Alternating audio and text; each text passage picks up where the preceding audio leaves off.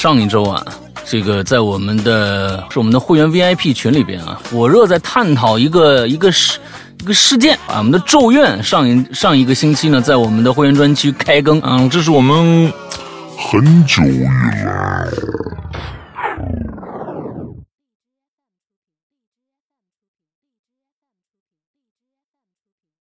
妈妈，嗯，你要过来了，嗯，嗯，知道了。接着，从二楼传来了巨大物体掉下来的声音。小林不由自主的望向二楼。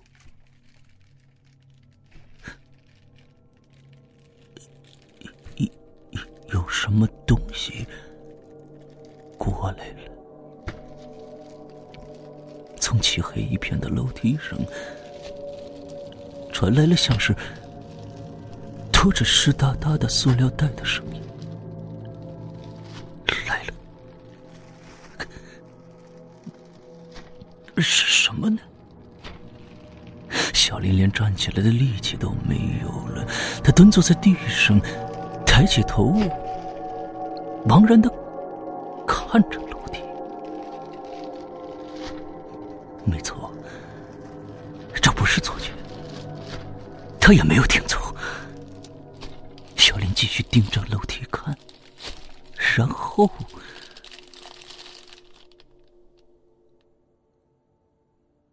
他就看到。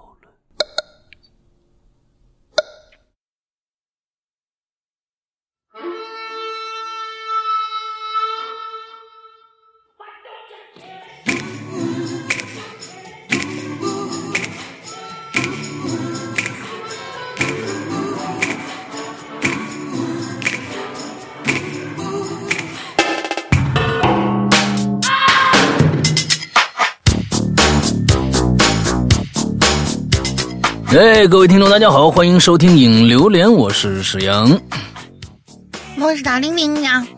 上一周啊，这个在我们的会员专区里边啊，就是不是会员专区，是我们的会员 VIP 群里边啊，火热在探讨一个一个事一个事件啊，也就是这个大家终于听到了点这个。就是纯恐怖的东西啊！有一些人呢，在在前一段时间呢，因为故事的连续性嘛，有很多人在我们的会员专区里面都想把故事攒足了啊，攒那么个十几集再听。这一次呢，听到了一个纯恐怖的，没有这个想法了，说哎呀，这个这个东西一一一起儿听下来的话，这这个这个身体受不了啊，身体受不了啊！我们的《咒怨》上一上一个星期呢，在我们的会员专区开更，嗯，这是我们。很久以来啊，就是做的纯恐怖的、有鬼的啊，就是就就纯叫我弄死你的这种这种故事里面啊，就很多年没有做过了。上一个还是《鬼影人间》第五季的这个。鬼咒凶间这个故事啊，剩接下来就没有这种啊，就是鬼虐的这种这种戏份了。那大家说，哎，咒怨是哪个？这就是日本片的那个咒怨啊。这次呢是我们的有声版啊，正式上线。大家呢也有很多人试试试听了一下啊。我们现在有两集上去了啊。这个星期呢，我们将会更新三集啊。一个这个星期将会更新三集，所以呢，呃，很多人已经听完了以后觉得，哎。有意思啊！如果呢想听的话啊，就来我们的会员专区试试看，哈哈，试试看好了。嗯，好，那就没有什么太多的闲话，那我们就开始这个这一期的话题吧。啊，接着这个咱们这水啊，什么这个那个的啊，就来吧。水，嗯嗯，好吧，嗯，呃，第一位同学白星辰。他说：“老大好，林姐好，我是白星辰。我们这儿啊是城中村，村子里面呢有一处很大的偏僻的池塘。嗯，我听老村长说啊，你这喝是老老村长哦，喝我第一反应是那个酒啊，嗯不好意思。我听老村长说，这池塘里以前出现过一种三足金蝉。哦，嗯。”而池塘旁边住着一个会织袜子的男人，呃，年轻人。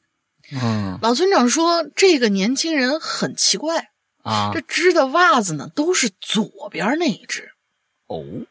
袜子材质很特殊。他说，以前小的时候啊，他就无意之中看到过这个年轻人背上就背着一只很大的金蝉，如果不仔细看，你会感觉那是他背上长了一个疙瘩，啊。会觉得他背上是长满疙瘩的。哎，啊。你说长一个疙瘩，我能够理解；那长满疙瘩，那这那就是那是披着一张金蚕皮呀，的亲。啊。然后呢，村长就躲在草丛里看那个年轻人啊，就拿着一堆奇怪的东西，盘腿坐在地上，然后就开始支起来了，嘴巴里头还嘟嘟囔囔的，嗯嘟囔什么听不清楚，好像在跟背上的金蝉说话，你一句我一句，啊聊起来了。村长看着那个年轻人很快织完，然后就会给那个金蝉套上，但是惊悚的是，那个金金蝉居然叫了起来，声音异常的诡异，好像是很开心的那种表示。嗯随着那只金蝉开心的叫声，往池塘那边的方向，啊，往池塘哪那边的方向也随后叫起来，也就是说不止一只啊，还是怎样的？啊他的意思应该是池塘那边也会有东西回应他。村长当时害怕极了，就连忙往家里头跑。在跑的过程之中，村长就看见池塘边围满了一群的金蝉，嘴巴张得大大的，叫声很大很大。嗯，更恐怖的是，他们的第三只脚那怎么算第三只脚？袜子。我就问问这个这个科学知识，一定要给我们普及一下。这个脚啊怎么算？啊前脚的左脚算第一只，啊，右脚算第二只。这这啊人家毕竟就是这个蝉这种东西，也就是癞蛤蟆嘛。然后人毕竟也是有使，就是有前爪有后爪，那后爪肯定就是被那哪个算第三只是脚嘛？啊，左脚算第三只，右脚算第三只啊。这这个啊，第三只脚都穿着袜子，来来来啊，嗯，第三只脚都穿着袜子。嗯后来我们村的几个人也换也换过几个人，也都看到过。反正这件事情越传越大。嗯村长和几个看到过金蝉的人就一起进入了池塘，查找织袜子的年轻人，可惜都没找到。嗯，但是更可怕的是啊，过了几天，池塘里面就浮起了一具尸体，全身发白，皮肤都已经泡烂了，嗯一直到发臭的时候，大家才发现的。再后来，嗯那片池塘就被铁栏杆围起来了，没人哦敢去过了。就是这个这个年轻人的目的是爱护小动物啊，还好啊，还是什么就就不知道。最后还就是有一个浮尸啊，就浮起来了。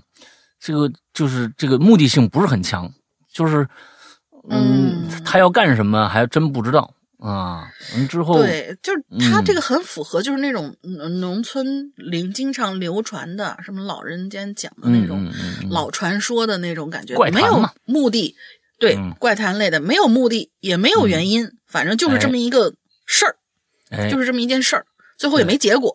对。嗯。对，完了之后，嗯，我们那个前一段时间讲了个故事，叫做这个午夜末班车啊，里面就有这个嗯。蛤蟆。啊，那不过那个蛤蟆呢有趣，我觉得有可能跟这个故事啊还真有啊真有关系啊。它里边说要要抓这个三条腿儿的蛤蟆啊，要要找三条腿儿的蛤蟆，因为这个三条腿的蛤蟆你要抓住啊，用红布给它包起来，它就能变成金子。哎，你看哦，这这里边就是第三条腿儿，你看还真是，哎，我的这第三条腿上缝了一白袜子，哎，说不定是不是就是跟这个啊传说啊，这个抓这三条腿儿蛤蟆这故事呢一脉相传，不知道，嘿，还挺好哎，嗯，因为三三足嗯金蝉这个东西本身就是一个，就是那种祥瑞类的一个呃东西嘛，就是各种各样的嗯传说里边都有它。然后我经常就在那儿，就是一听或者一看到类似像这样的事儿，我在想什么，就是都说这种三足金蝉是不是跟貔貅一样的，什么招财啊之类的，所以它是个吉祥物。嗯但是三条腿的蛤蟆难道不好找吗？不好找啊，如果有那些企图很那个什么的人，给你砍掉一只，告诉你，哎，我这儿找着一三足金蝉，那就、啊对吧？你要说可能我找一个找一五条腿的蛤蟆，那可能不好找。嗯但是三足金蝉这不是挺好找的一东西吗？反正我我对这个这个就是咱们你你要这么着古代的那些传这种传、啊传说，就是有有一些怀疑吧，倒不能说是嗤之以鼻的那种。你这个三条腿的蛤蟆，那看怎么长法。你见过三轮车吗？哎，前面那腿是在中间的，后面俩腿是两边的。如果三哦三足金蝉，如果是那前面那条腿长中间呢，你一样不好找啊。那咱们这是抬杠，你知道吧？哎，这个东西，哦那那你这个东西抬能抬一天。对，也就是说，它是它它是嗯左，就是它是后半部分左右两边是没有的，但是它不知道那就是比如说尾巴尖的那个位置给你长出了一根腿。咱们聊这件事情就很可笑，你明白吗？啊，就是聊这件事情就很可笑，把它当当成一个科学方面的一个啊一个一个什么知识来聊就很可笑。你你管他呢，反正他就这么说，你爱信不信。聊这件事情，我跟你说，聊这件啊事情一点都不可笑。毕竟啊现在有很多很多人把我们《山海经》那些东西，人真嗯是按照、按照那个地区上面记录的地区去考古去了，还真嗯考这些东西。所以讨论这个事儿，有时候挺有意思的。啊，那你就你就做一期节目吧。来下一个啊，小皮啊沙天门啊，沙门天，小皮沙门天啊，这是一个啊，老这是一老个老老鬼友了。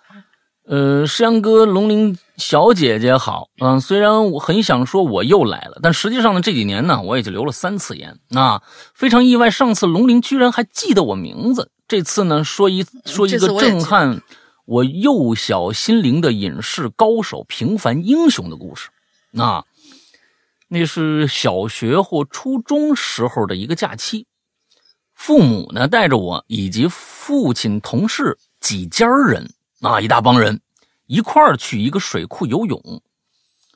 有人呢在那儿啊开了一个简陋的游泳池啊，租一些什么救生衣呀、救生圈啊啊这种东西。嗯啊，那条河，一条河呀，还挺宽的啊，可能有怎么着也得有四五十米宽啊。开始玩的呢，还挺开心的。慢慢啊，我就注意到，在清澈的河岸边上，有一些泥沙呀，缓缓的顺流而下，宛如一条泥丝带。哎，这可能有暗流了。啊，或者怎么着了啊？嗯我们当时呢没当回事儿。可是啊，这个游泳池的管理员呢，看着以后，立马就把所有人叫出来了，说这是山洪爆发的前兆。山洪爆发前兆，啊，有可能它是这样，就是上层水和下层水流动的速度不一样，造成了整个的这个就是泥沙的哎有改变。果然，在我们所有人呢上岸以后，短短几分钟内，河水暴涨了将近一米，水流也变得湍急了，夹杂着泥土啊，还有树枝从上游就倾泻而下。期间呢，我爸爸还矫健啊，矫健不是身身材矫健啊，身形矫健，那个不是那个矫健啊，是那个脚啊很健，嗯，还伸进那水里头啊，感受了一下水流，结果收脚的时候。拖鞋带着一段树枝树枝又带起了一条水蛇。那那水蛇也也流过来了啊，正好在，好在最终这条水蛇呀又滑进水里头了，虚惊一场啊！可是，真正惊险的开始了。那就在我们收拾准备离去的时候，一个管理员大声叫道：“嘿，那是你们人吧？”我们就顺着手指的方向看过去，激流之中，一个人正在奋力的游。仔细一看，没错，我们认识爸爸的同事张叔叔。这个时候，张叔叔在河的正中央啊，逆流而上，不对，并没有上，啊，他根本上不去，那水太急了。他只是用他那个游泳的姿势保持原地不动，维持现状啊，不被水流冲走而已。位置和两岸都相距甚远，大家一看呢，这也不知道该怎么办了呀。就在这时，只见一个游泳管理员立马抄起车胎内内胎车车胎内胎做那个游泳圈，往后撤了几米，加速助跑啊，一个扔铁饼的动作，猛地把这游泳圈就甩出去了。车胎呀、内胎其实体积很大，重量也不轻。能甩出十几二十米的距离，已经震撼到我了。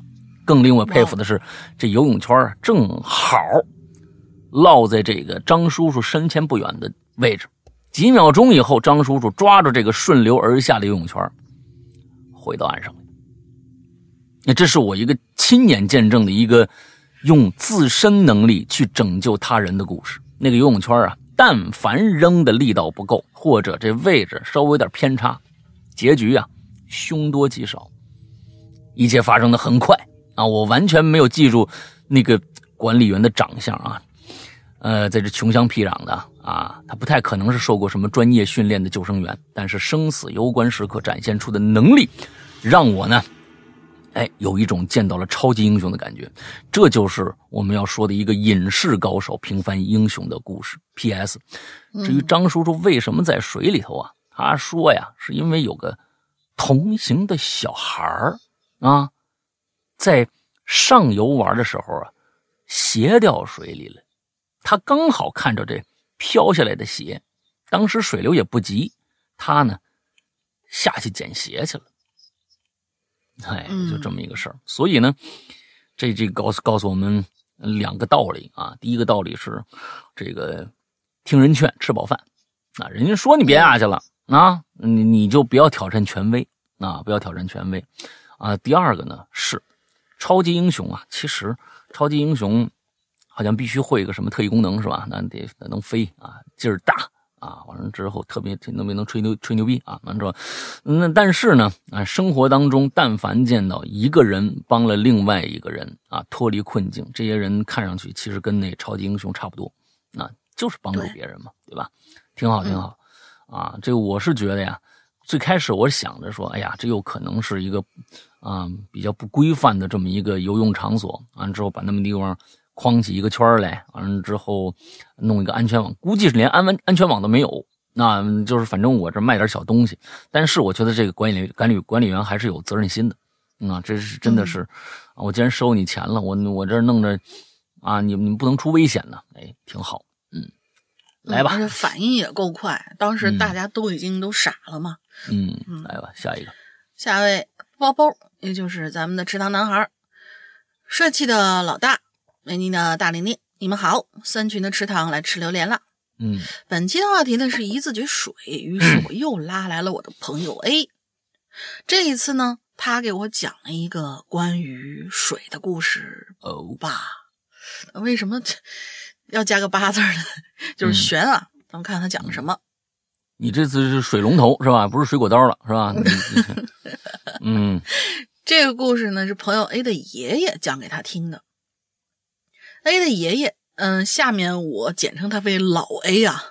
嗯，年轻的时候啊，恰逢长征时期，这老 A 呢，为了躲避战乱，就来到了新疆地区。那个年代，战火连天，想安心吃顿饭，那都是一件难事儿。水资源那更是难呐。你不看你在哪儿？你在新疆地区吗？那个时候的新疆到处都是荒漠，经常可以看到很多尸骸，基本都是饿死的。渴死的。那个时候，老 A 也是个有能耐的人，嗯，凭着个人的本事，很快在一个小村庄里站住了脚，还当上那儿的小队长，嗯，负责保管村里的水资源。同时，老 A 是一个非常正直的人，哪怕自己渴得很厉害，也不会去随便喝那水，只把那些水呢给实在受不了的人喝。某一天啊，有一个女的来到老 A 跟前。那是一个才到村里头不久的女人，更要命的是，那女的还生了病。嗯，那个时候女人已经渴得不行了，就央求老 A 哥，可不可以给我点水啊？我我真受不了，一口都行，你只要给我一口水，你你让我做什么都行，我都愿意呀。说着就把自个儿衣服脱下来了，毫不在意在村庄里还有那么多男人当时正在看着呢。嗯。女人知道这老 A 才是能说得上话的人，为了能活下来，他已经什么都不在乎了。哎呀，妹子，你这干啥呢？你这不是糟践自个儿的身体吗？再怎么难受也不能这样。哎，这样我给你喝一口，其他人他不会说什么的。老 A 赶紧的拦下来，三下五下帮那个女人把衣服整理好，反手就要把腰间的水袋解下来。嗯，但是呢，听老 A 这番话，其他的人他就不乐意了。当时村庄里男人才是主要的生产力，女人根本没什么地位。其他男人怎么会舍得为了一个女的浪费珍贵的水资源呢？哎，队长，我们选你出来当队长，就是因为你才不会乱来，也不会把水拿走。但是现在这你你这怎么想的呀？为这么一臭娘们，你还嘚瑟上了？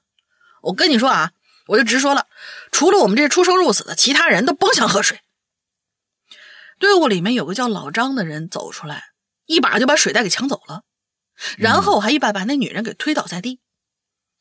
老 A 的脸立马就拉下来，忍着怒气：“不是老张，你怎么想的？我就算不喝水，也要给这妹子喝一口。你一个男人怎么这么没善心呢？”但是还没等老 A 说完，村子里的其他男人也跟着一起闹腾起来，嗯嗯说什么要发善心你自个儿发去，别拉着我们一起死这样的。还有什么对呀、那女的本来还有病，被他喝口水，我们其他人活不活了？啊，本来水资源就这么紧张了，我们难道不够喝？给那女的，你你是不是跟她有一腿啊你？老 A 实在堵不住悠悠众口，一时骑虎难下。哎呀，大伙儿啊，哎，这样吧，把我那份儿给这妹子喝，嗯，然后就把水倒在手上让她舔，呃啊呃，把水倒在手上让她舔，呃，这样不过分吧？说完就要去夺老张手里的水袋子，但是呢，老张一闪身避过了老 A。哎，你要是不喝水，那就说明你离死不远了，还费这水干嘛呀？你要是你想死的话，早点去死，我们不拦你。今儿啊，我就把这水袋子跟大人跟大伙分了，那又怎么样？结果老 A 被气着了，你你就不怕天打雷劈吗你？跟一个病人抢水喝，我都说了我不喝，给这妹子喝，你你你你你在这咒我死，你个，那骂了一估计就是骂了一串很难听的东西。嗯。然后老 A 在一旁不停的咒骂着，其他人呢却仍然无动于衷，也一块的跟着怼老 A。嗯。但这个时候，谁都没发现地上那个女人呐、她的影子慢慢的消失了，哦，而只有老 A 注意到这诡异的一幕，他一下愣住了，一下就停止了咒骂，而老 A 却不知道的是，他这善心之举反而救了他一命。那女的站起身，冲着老 A 感激的点点头，然后呃点点头，然后又摇了摇头，默默的就离开了。其他人呢，则是哈哈大笑，堂而皇之的分光了水袋子里的水。嗯但是诡异的是啊，凡是喝了那水袋里的水的人，第二天都得了一种莫名其妙的怪病，骨头发软，浑身没劲儿，渐渐的都不治身亡了。嗯唯独老 A 最后活着离开村庄，在之后也再也没有人见过这个女的了。嗯好啦，大完收工，祝《Hello 怪谈》红红火火，老大越来越帅，了大玲玲越来越嗯。P.S. 据朋友 A 说啊，他之前也有把这个故事写成文章发到什么豆瓣帖里，所以如果各位看完看过或者听过，觉得重复了，还望见谅。嗯嗯，行，最后写这么一句是是有用的啊。对对对，嗯，对我我现在就是嗯，就就对很多的这种举动，我我我我不太明白。如果说这个女人是已经一个去世的啊一位一位仙人了啊，那那她她嗯来这儿干嘛？她的目的是什么？她不需要水，她她把这个这个村子里边货到，就是她本来开始还嗯挺平均的，说不定真能活下去，就是因为他上来要水，完了之后老 A 给他要要给他喝水，整个村子都不干了。就我在想，这女的到底是存的一个什么心？就是说，她她她即使是 不不知道。啊，这个东西其实，呃，这你大家看到了，就是说，就是一口饭，一口水还有呢一一件衣服，这是咱们啊必须有的。啊，没饭没水你就死了，没衣服你就冻死了啊！剩下什么钱呐、财呀、什么名利名，那时候都不哎重要都都都不重要，没人抢那个，你谁爱当谁当去啊！你省长省长，你啊那那你当省长去吧，我就不给你喝水啊，怎么着？哎啊，这是一个基础的东西。那但是说。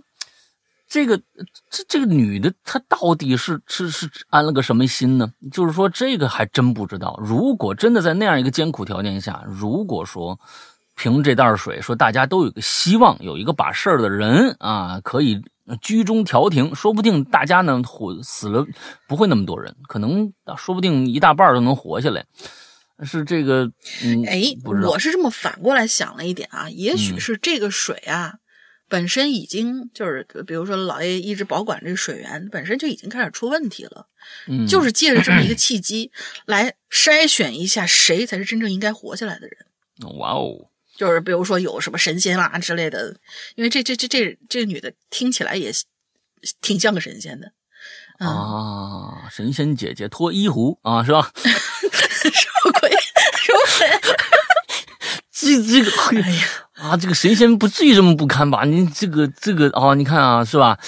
这就因为他这个很像嘛，就是像那以前那种，就是像什么《聊斋》啊之类的传说里面，哎，你你你你你路上正那个什么呢，结果就啊走过来一个弱女子，哎呀，你给我讨口水喝吧。啊你要是起了坏心是个结果，然后起了善心啊又是一个结果，没错没错没错像那种故事。对你开始故事的开始都是这个样子的，但是呢，那这个《聊斋》的这个这个故事里面没有讲过一个女鬼当众脱衣服的，你知道吧？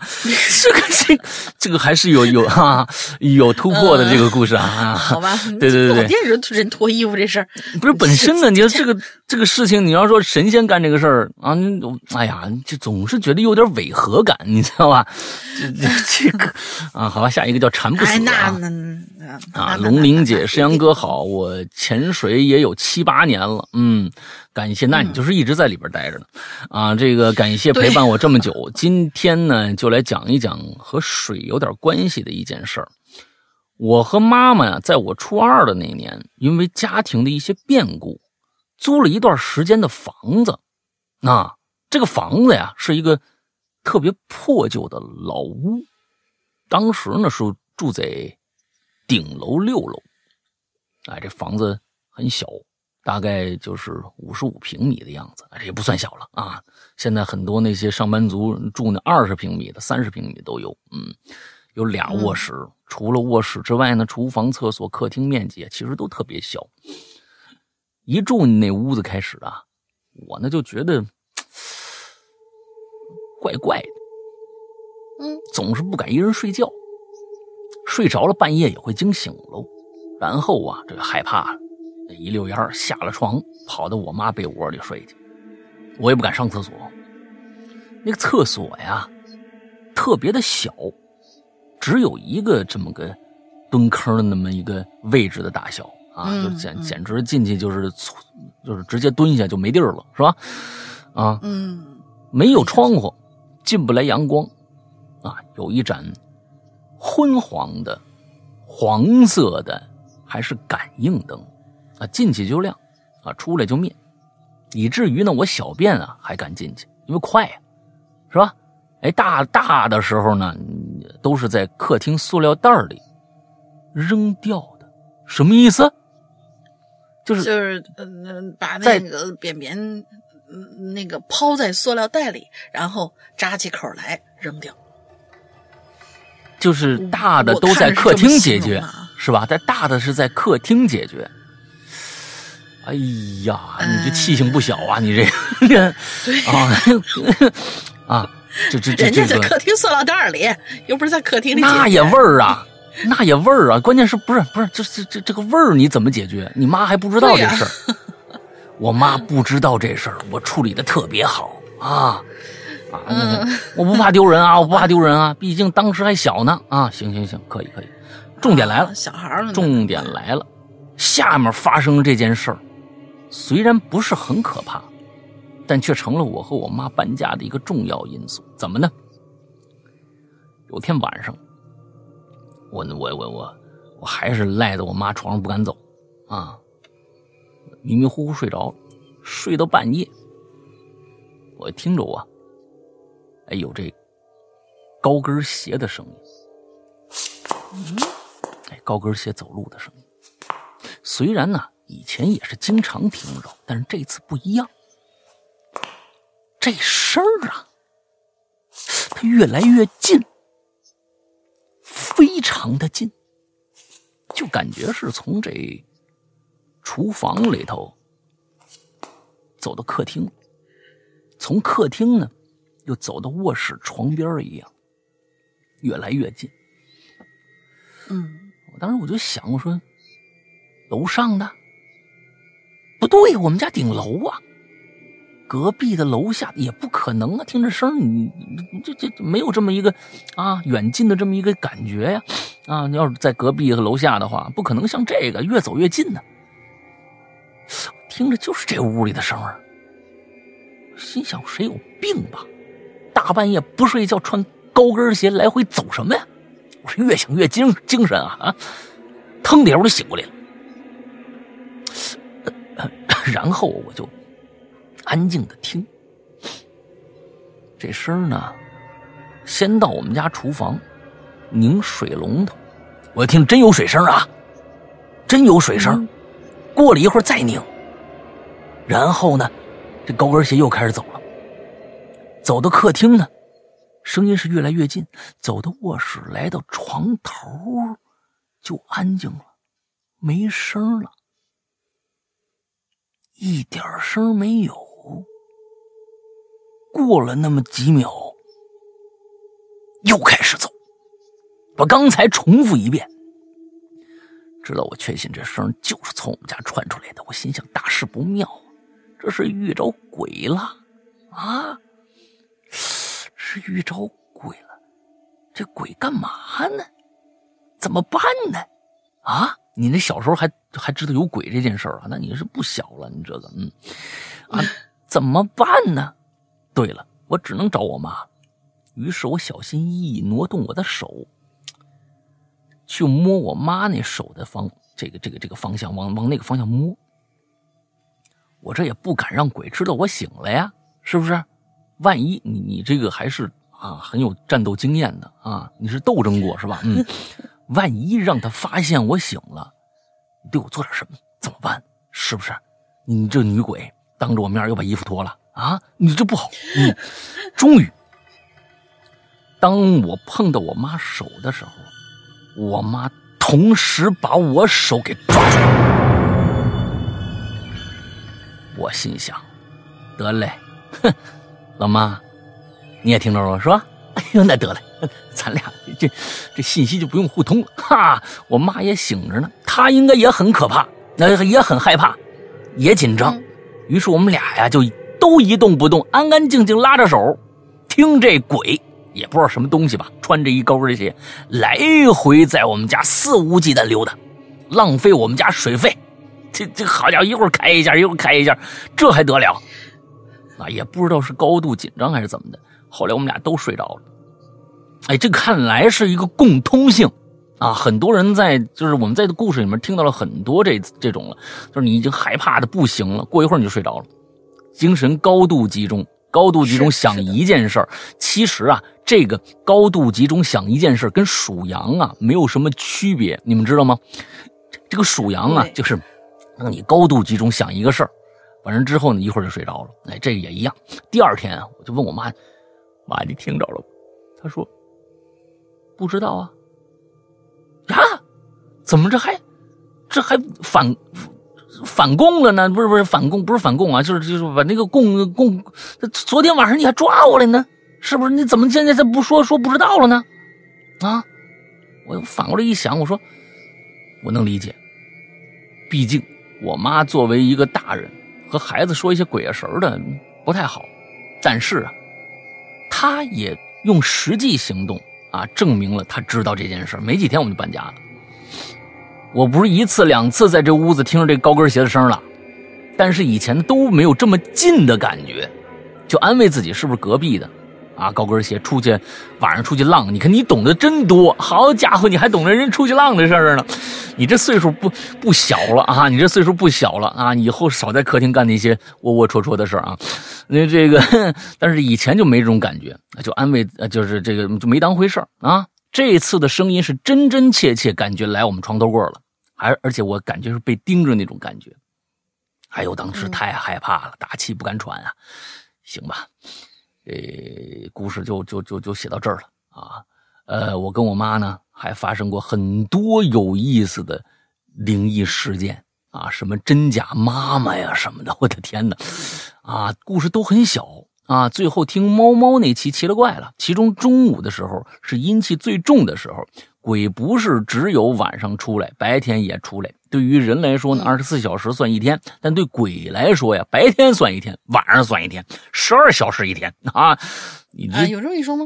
那你们这个这都是从哪儿打听来的？是有科学依据吗？谁说的呀？啊，这好家伙啊他跟你说过是吗？啊！我这些啊是听一个他他妈是开道观的朋友说的哦，这道观怎还能开呢？这开道观的朋友说的啊。当你去到一个陌生的地方，听到有响动或者有东西移动了，其实是你打扰了他们，这属于人家地盘，就是想把你吓走或者无聊逗你玩呢。但是如果遇到厉鬼，可就不一样了啊！结尾了，沈阳老大在我心中是三观特别正、素质高啊、学问高的主播啊。嗯，大伙儿就就不会这么认为了。这个 玲龙玲姐呢是心地善良的可爱主播，爱爱你们啦，巴巴啊，巴巴啊，估计你也爱你们。你看他最后啊还有一个非常非常隐喻的写法，我就要说这个事儿，爱你们啊！拉巴巴，你看，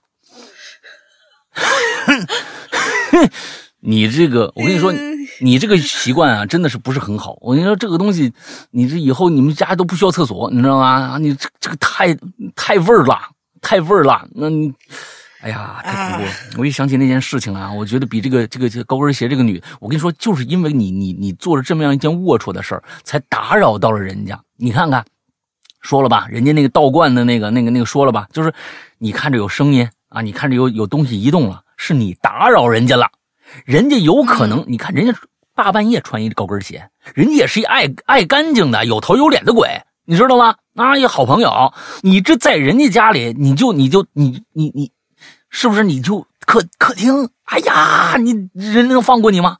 人能放过你吗？人家没有现原形啊，就不错了。你们就就让你听个声，真要哪天动一下，啊，你你你你晚上又拉你妈去了？一拉你妈手冰凉，再一回头不是你妈，你那把你给吓坏了。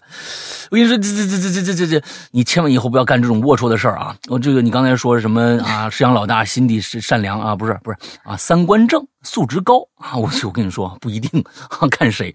你这个我们对一些素质不高的同学，还是要以以这个啊非常啊一些语言要警告一下的啊！你这个东西不好，嗯。对对对对，你反过来想啊，有可能就是你这个行为造成的，你知道吧？嗯，好吧，下一个，哎，也有可能。下一位同学，元婴之殇，嗯山哥好，龙玲姐好，我是一个来自 V 三群的钟离别伤，叫我钟离就好了，嗯，还是叫你别伤吧？哎，不是，反正怎么拆都都都，嗯，对，钟离挺好的，都都别扭。嗯呃，我我我知道钟离好，但是你你一声想钟离无言呐，就是对对吧？把人家叫丑了怎么办？我呢是一个潜水了多年的鬼友，第一次留言有点小激动啊。看到本次的话题是久违的一字诀，还是跟我最恐惧的事物之之一水有关系。嗯我终于按耐不住自己掐溜点这颗心了，文笔不好，请多见谅。说起我的家乡啊，那是位于丰饶秀丽的鱼米之乡江苏的一座名不见经传的小小古城镇江，哎，很有名气啊。而我的童年呢，大都交付给了镇江老城边缘的一座无名的小矿镇，嗯，叫苇港，韦小宝的韦，然后山冈的冈。这里呢，稍微有点名气的，也就是维港的喷泉了，呃，温泉了。喷泉，对不起啊，对不起啊，大家都悬在半空泡澡喷了？才有泉能能泡澡是吧？那那个啊喷喷出来了才那个才才才能泡嘛，对吧？啊，这是一座华东罕见的天然东东斯复合泉吧，应该是念东吧。嗯，东东东东东啊咚咚咚，医疗效果呢，很是不错。哎，然而，每每提到他，充斥在我脑海里的却是一段没有任何温度的昏暗记忆。哦，那段往事是我小学三年级时候发生的，在一个晚上，学校安排前往维港温泉的游学活动。这座温泉规模很大，从更衣室出来就是一座大大的游泳池，再往外边就是户外温泉了。嗯从那个户外空间可以看到很多很多栋的建筑，里面有各种的休闲啊、理疗设施和室内温泉。嗯那个时候我呢跟几个小伙伴儿在设施间里来回乱跑，沿着甘露池往旁边走。结果不知道怎么的，就看到了一间看起来其貌不扬的建筑，呃，就到了一间看起来其貌不扬的建筑脚底下。嗯那是一座漆白呃油漆的那个漆啊，漆白的建筑，嗯，呃纯，白漆白的建筑嗯啊，对，看着有些年头了。我和小伙伴一合计，觉得这里面说不定有啥有意思的宝藏吧，当即一拍即合，决定进去看看。于是呢，我就一马当先，走在最前头，打开了看起来略有些肮脏的玻璃大门。嗯然而，就当我啊刚跨进大门，半步还没走到的时候，突然一阵撕裂的疼痛从我脑袋中往外蔓延，让我顿时眼前一黑，不由自主就抱头蹲下了。嗯等我好不容易缓过劲儿来，睁开了仿佛有千斤重的眼皮之后，眼前所看见的已经不是灯火通明的服务台，而是一座水汽嗯那俩字念什么来着？啊，印韵啊，水雾，对不起，那大意了，文盲了。水雾氤氲的室内温泉，一股泉水的清香沿着我的指尖往上攀援蔓延。等一下，香味儿是嗯。那个香水味道，呃，嗯对，就是清香味是味道。然后你说的是脚趾，这应该是嗯触觉。嗯嗯，好吧，反正就直冲我的鼻腔吧，嗯让我的头痛顿时减缓了不少。我的勉强站起来，小心打量四周，惊奇的发现水雾环绕间，将温泉，啊，水雾环绕间，呃，把这间去掉吧，水雾环绕将温泉包围的水泄不通。嗯温泉旁边是一段起伏不平的石子小路，唯一的光源呢是石子路上放着的一盏盏的小小的油纸灯。昏暗的光芒掩映下，那座温泉显得越发的朦胧。那股清香随着我的观察，逐渐变得愈加浓郁，嗯悄然就转变成了一种香甜的气味，而且越来越熏人，让我好不容易不怎么疼痛的脑袋又开始头晕发胀起来。嗯这时候，一股子念头就从我心里漫起了，驱使我不由自主地迈开腿向温泉走过去。然而，随着我距离温泉越来越近，一股没来由的寒意从四周涌到我身上，让我不经意间打了个冷战。等我回过回过神儿来，我已经站在温泉的正中央了。嗯没错，就是温泉的正中央。我还记得当初那种怪异的感觉，我脚踩的确确实实是水，轻柔的水波在我脚边荡漾着，但是我又感觉自己是踩在坚实的大地上，而不是起伏波动的水或者柔软，呃柔软坚韧的凝胶质地。这种感觉有点像，嗯，飞牛顿流体，但是又比那更结实。更令我在意的是，一股令人揪心的寒意从脚底下往上蔓延，嗯仿佛我赤身裸体站在冰天雪地里一样，任凭寒风穿刺我的身躯。骤然之间，这股寒意也变得更加的充满恶意，那是一种难以言说的感觉。我这才意识到，这股寒意和恶意都是源自于我脚下的。我缓缓的低下头，我就发现那是一张充呃那充满恶意的场景就在我眼前绽放。那是一张张扭曲、膨胀的脸，哦仿佛在水中泡了很久一样，以至于肿胀不堪。充满恶意的五官堆积在一起，像是一颗颗巨大的、充满褶皱的肉瘤。然而那一颗颗肉瘤却在微微的蠕动着。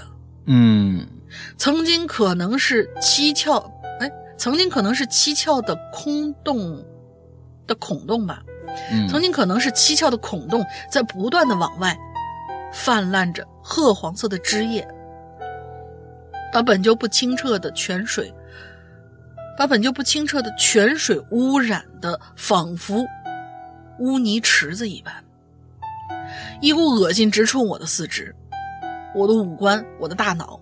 最终汇聚到我喉咙之中，我感觉一阵昏天黑地，仿佛要把十天前的饭菜都吐出来一样。那你是个严重的便秘者啊！嗯啊，好的，这这便秘已经到了肠子了啊！便秘已经到了肠子哎，了。我们不要不要聊这个事情，我只是，这你为什么要深究这个问题？哎呀，那你接接你接着、啊，嗯，来接着来然而那一颗颗肉瘤，它那肉瘤已经很那个啥了。啊，它那一颗颗肉瘤并没有停止蠕动，反而更加变本加厉，像是充气的人、人形的头，像是把充气的人形的头颅给切了下来，隔着玻璃纸，在反复的挤压，一次比一次深入，一次比一次扭曲。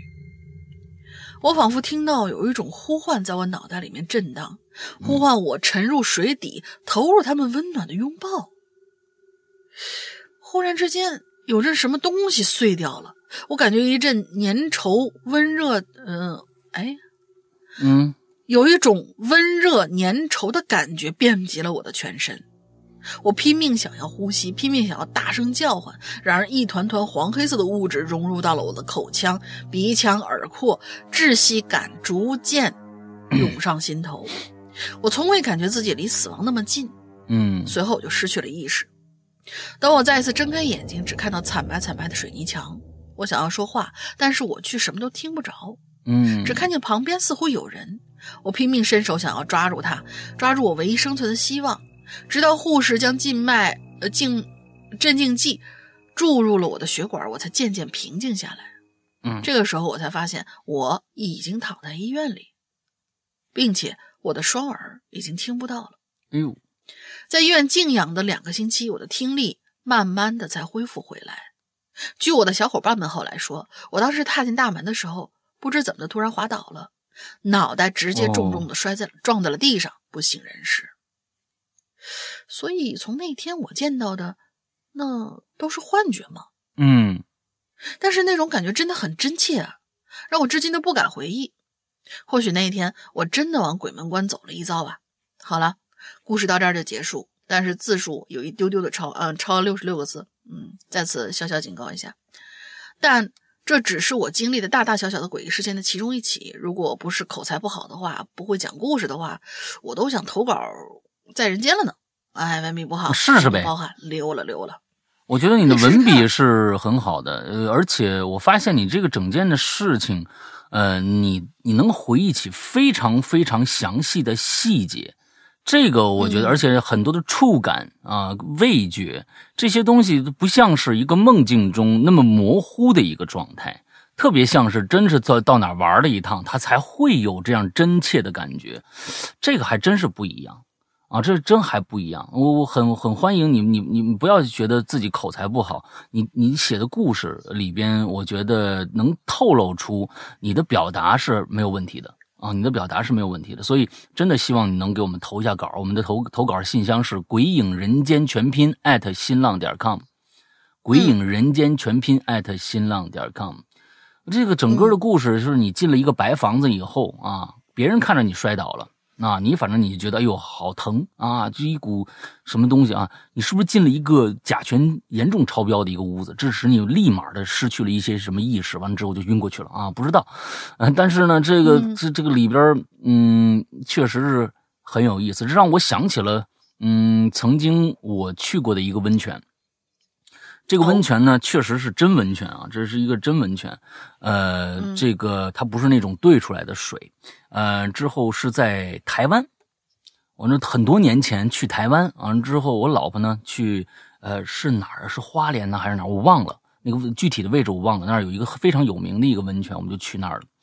那个整个，因为大家大家都知道，就是这个这个台湾文化受日本文化影响非常非常的强烈，所以那个温泉呢，基本上里边的所有的一些设施建筑都跟日系的很像啊，那个池子的风格呀，里边的亭台楼阁呀，哎，都很像，也是露天的那么一个温泉，大家穿着泳衣进去啊啊，穿着泳衣进去之后。我在那个温泉里面待着，我觉得哎挺好玩，而且四周人也挺多的啊，它不少人也挺多的。我说哎呦，这个地方还真挺漂亮的。那我去四周走走，它是有些小竹林啊，有小竹林，有一些呃里边的一些啊挺漂亮的。我就往竹林里边深处走，那边呢还有指示牌子，不过那指示牌子我当时我记得不清楚了，感觉上原来往再往前走是有建筑的。但是它给划了，我一看有有指示牌，我也没仔细看，我就往前走。而那个那条路就是小小石子路，哎，很漂亮啊，很很很雅致的那么一个一个一个一个区域。我再往前走，前面出现了一个房子，这个房子呢特别像一个茅草屋。茅草屋之后，我到那个茅草屋跟前，它顶上也是用茅草打搭的。我是觉得，哎，这个地方是是专门这样的一个呃。就是这种风格化建筑呢，还是说真的是？但那个不像是一个建出来，让你感觉到与整个的这个体系特别融合的一个地方，特别像过去村子里边的那种茅草屋。反正你你你你进去住，就是遗留下来一个什么东西。我就往前走，突兀吧，有点。对，我就往前走，那个那个窗户上面真的是用纸糊的。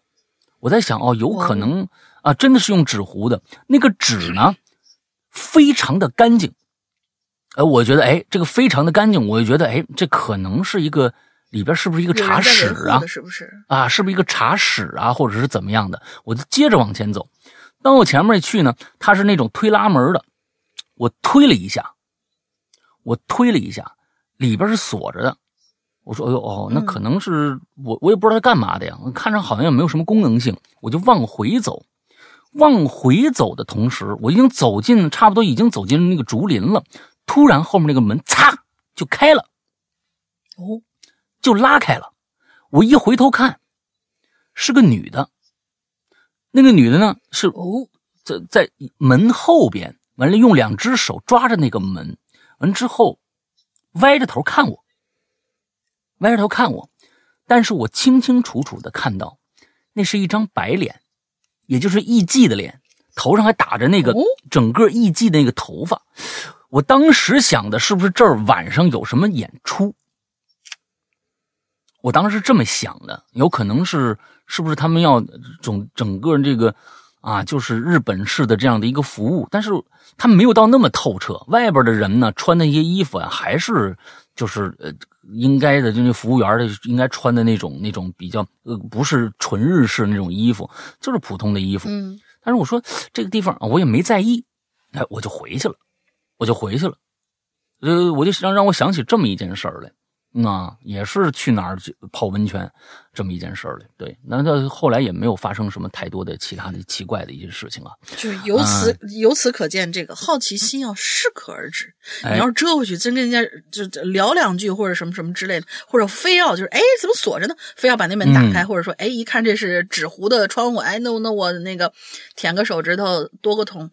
对吧？啊，看看什么之类的，那估计就是另外一个故事了啊。所以好奇心要适可而止。嗯，对我我我我当时想着可能就是人家要演出，我刚才可能打扰到人家了，我就我就我赶紧往回走了啊。这元婴之殇啊，钟呃钟离啊，钟离你你你这个哎真的是考虑一下，来我们节目里面讲一讲这个事儿，因为其实现在确实是大家要看到奇了怪了，有很多人催更啊，奇了怪了，但是没有受访者怎么办？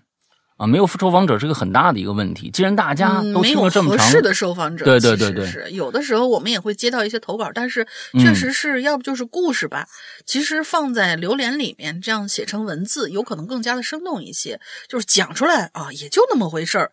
所以就是，我是觉得，大我们不要再这样说了啊，要不然投稿人更少啊。我是觉得大家试试看，大家试试看，就是说，我是觉得这也是一个。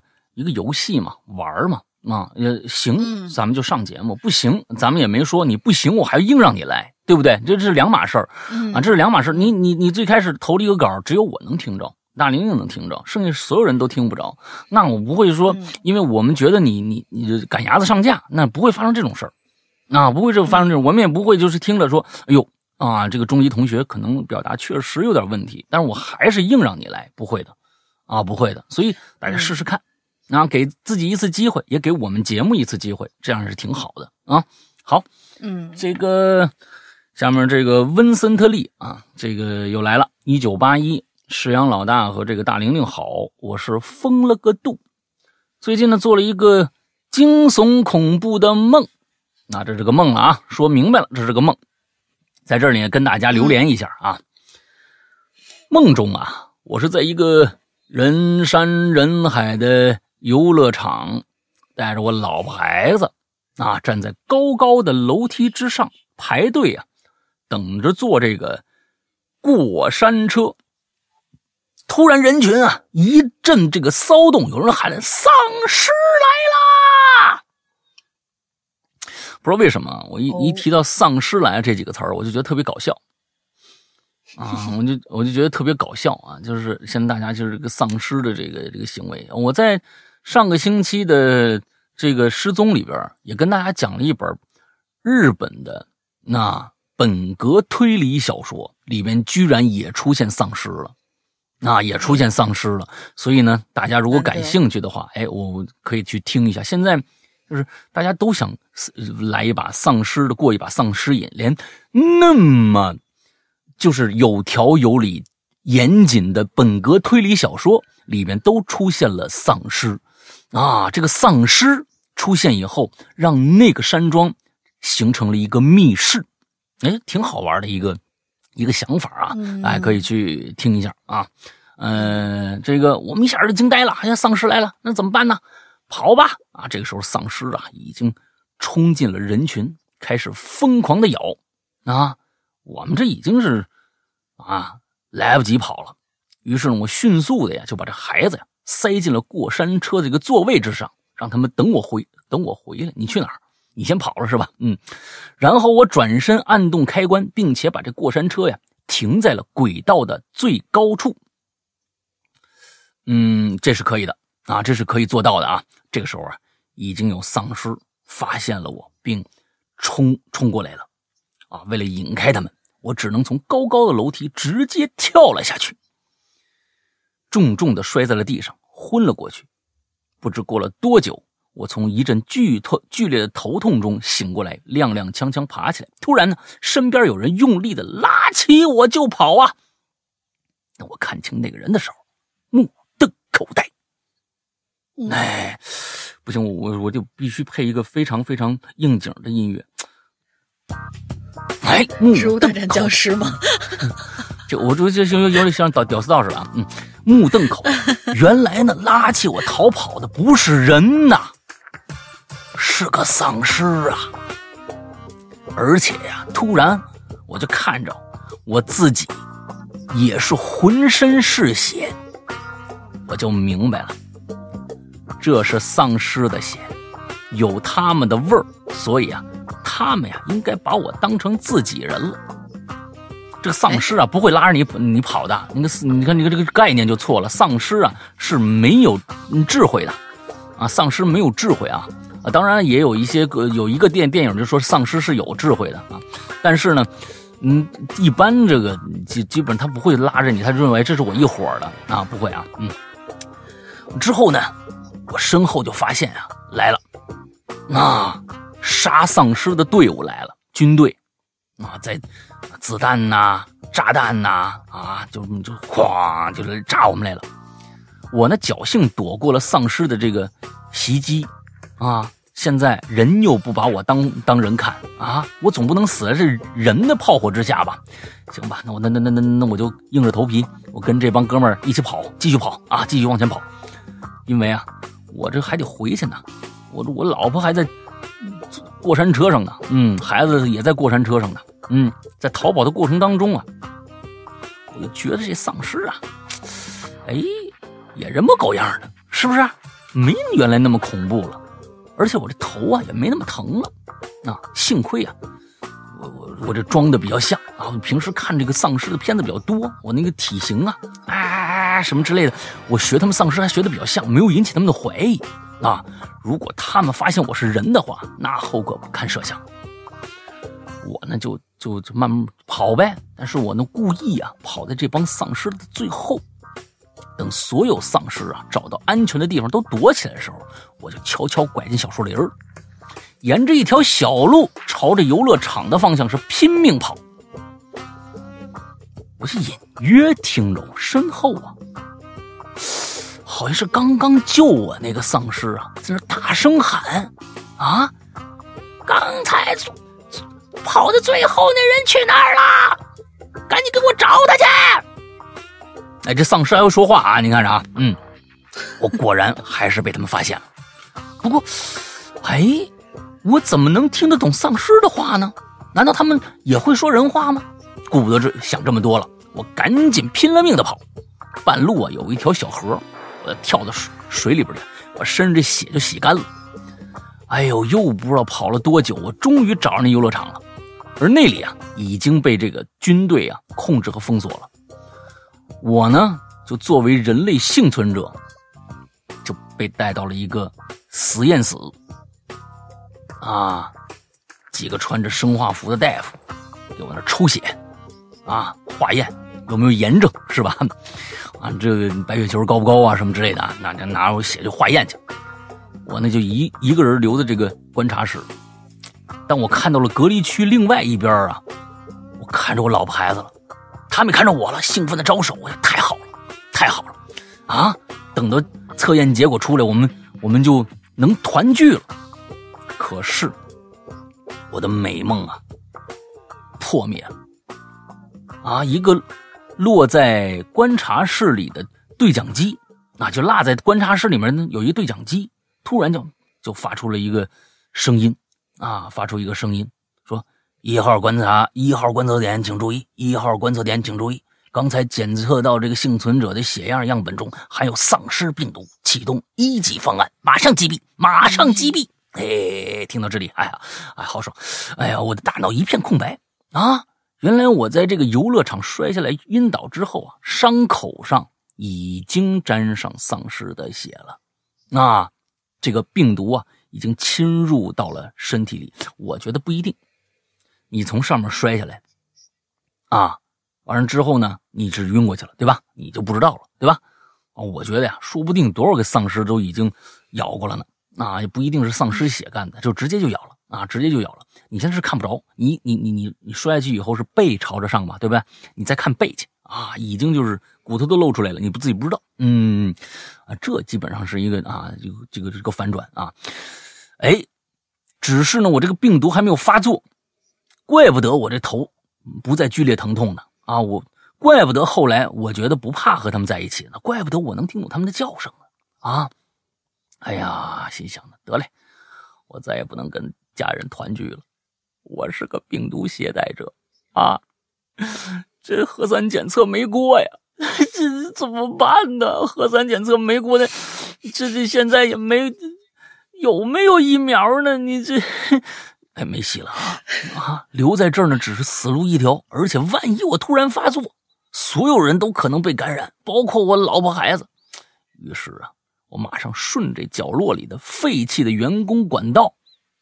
逃出了游乐场，得嘞！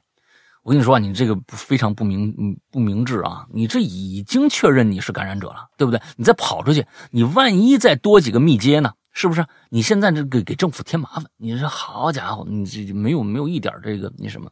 我我拼命的跑，身后十几辆摩托车在追，而且呢，我又听着枪声了，biu biu biu 什么之类的啊！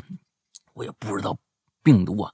什么时候会发作？哎呀，不行！我刚才本来想着说这是一个悲情的结果，我再加加加加这个音乐吧。哎，嗯，哎哎，好，我就我也不知道这个病毒什么时候发作，也不知道什么时候会死在哪，更不知道我家人今后怎么生活。这个时候，我跑啊跑啊跑，我就跑到一悬崖边上，发现前面啊，哎，有这么一座绳索和木板编织的吊桥。啊，连接到远处的山头上。这时啊，吊桥的对面突然出现了一群丧尸。哎呀，这帮好哥们儿是不是站在吊桥那边对我招手呢？让我过来，过来，come here 啊，come here 啊！我才意识到了，原来他们早就知道我感染了，这儿来救我来了。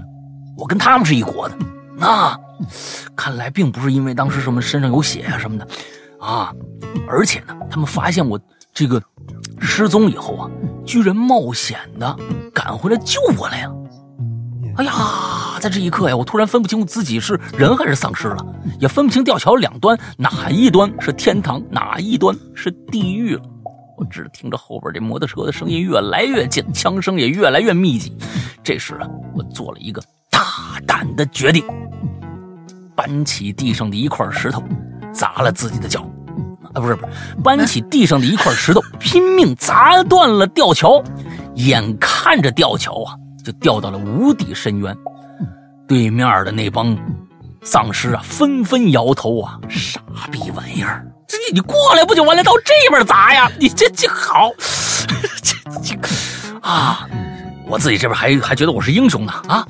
我切断了人类和病毒唯一的通道，从此世界一分为二。你以为世界就一个吊桥啊？啊，你对世界了解还是太少。嗯，但人类世界的病毒尚未完全清除，因为我还活着。面对迎面而来的军队，我做出了最后的抉择。我要作为人类，啊，你你怎么又作为人类了呢？我要作为人类有尊严的死去，啊，也不要如行尸走肉一般被处死或者苟活。病毒还是发作了。病毒还是发作了，我头痛欲裂，浑身抽搐，靠着仅有一点的人类意识，我一面向我面向深渊，纵身一跃，扑向大地。故事完。啊！我我我我跟你说，我觉得我觉得比《釜山行二》精彩多了。哎，《釜山行二》呢？这真的这，我跟你说啊，《釜山行二》啊，为什么就是嗯不好？为什么这个好比《釜山行二》好？因为啊，嗯釜山行二》是装正经说假话，你明白吗？这是有有有区别的。就是现在的很多的网剧也是这样的啊，就是装正经说假话，就是他完全不接地气，那故事完全不能让你相信，但是他还那一本正经的那儿那儿那儿那儿演呢。而这个故事啊，告诉你，我就是个梦啊，里边我怎么来都成。嗯，之后呢，你这个东西，嗯你用什么样的表述方式，你最后说我我光荣了也可以，但是呢，你用你用一些幽默的方式也行，没问题，你随便弄。所以这是两个的区别、嗯啊！哎，听说最近有一个网剧啊，我没看啊，我不知道大家有多少人看了。啥这个《凶宅笔记》改编了这个网剧了。是啊，对对对对对对，《凶宅笔记改编网剧了 但是但但但但但但是你们听我说啊，这个叫啊宅呃宅心神探，好像叫叫宅心跨了一半儿。啊，我我我我现在给大家搜一下啊，叫叫宅心神探是不是？呃呃，宅心，我看一下啊，呃，还好像什么什么什么什么，哦，哎，哦，这这宅心猎人，对，宅心猎人，对嗯哎，是是这么一个一个哎，宅心猎人，这里边呢，就是听说呃把把时间改到民国了。啊！你你一听啊，这个建国后不许呃这呃什么什么建国后不许成精，所以这哎个就是有很多故事里边的两个主人公还都是原来这俩人儿还都是原来这俩人之后呢，我没看啊，我没看，也网上也没有什么说这个片子烂到什么程度这样的一个报告，所以我觉得可能是不是还能看啊？那《宅心猎人》啊，好像是呃是哪个平台了，我忘了，大家搜一下吧。嗯，呃，可以去哦，你如果看过宅这个这个《凶宅笔记》的话，呃，我觉得哎，去关注一下啊，反正里边肯定也是一些什么什么这个案子呀、那个案子呀，什么这个那的，哎，呃试试看吧。嗯，呃，提这么一句啊，提这么一句。其实啊，我觉得这故事写的挺有趣的。嗯，我觉得如果这个故事按照一本正经的这个这个做法的话，我说的是这个封了个度啊，这个梦啊，如果按一本正经的做法啊，它就显得有点有点有点假啊。但是如果用这个幽默的方式呢，我觉得哎挺有意思。最后人家还光荣了。但是我告诉你，但是我告诉你，你是没有看过太多的丧尸电影吗？导致你有这样的一个误解啊！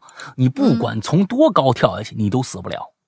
那丧尸就有这么一个，除非你掉下去，脑袋冲地啊，直接啪，脑袋脑，你如果脑袋没受伤，你就算头掉下来了，啊，不是，就是这个这个上半身啊，一直到脊椎这个上半身啊，你是胳膊腿全都摔掉了，你也还活着，这个不一定是一个最好的解决办法，你知道吧？你就说不定你在深渊里会孤独终老，你这个东西还带着人类的意识，哎呀，嗯。那在这里边有一个比喻，就是说丧尸和丧尸是一国的，人和人类是一国的。哎，我觉得这个想法还是挺好的。丧尸之间也有丧尸之间的一个啊语言啊，哎，把他们拟人化了啊，挺好。哎，但是呢，我就刚才跟你们说那故事啊，就上个星期我跟大家说的那个本格推理小说里边，对丧尸这种物件做了一个非常严格的、那非常严格的一个界定。他们必须把把丧尸做成一个什么方式的？那里面有个丧尸，丧尸的一个一个算是一个爱好者，他说丧尸给界定了几点，就比如说丧尸是没有意识的，哎，丧尸为什么要吃你？只是为了解决，不是为了解决温饱问题，因为丧尸不死。上丧尸是不会死的，他不应该不，他不会因为你吃不着你他就死了，他会一直在那溜达。嗯，他是为了增加更多的同类。哎，他他界定了几点，就像一种细菌传染，那那就是哎对，没错，蔓延的那种感觉。没错，我是细菌的载体，我想更多的去让我的病毒传染到其他的身上去，所以呢，他在里边有一个非常可信的，哎，也是接地气的一种分析。最后呢，哎。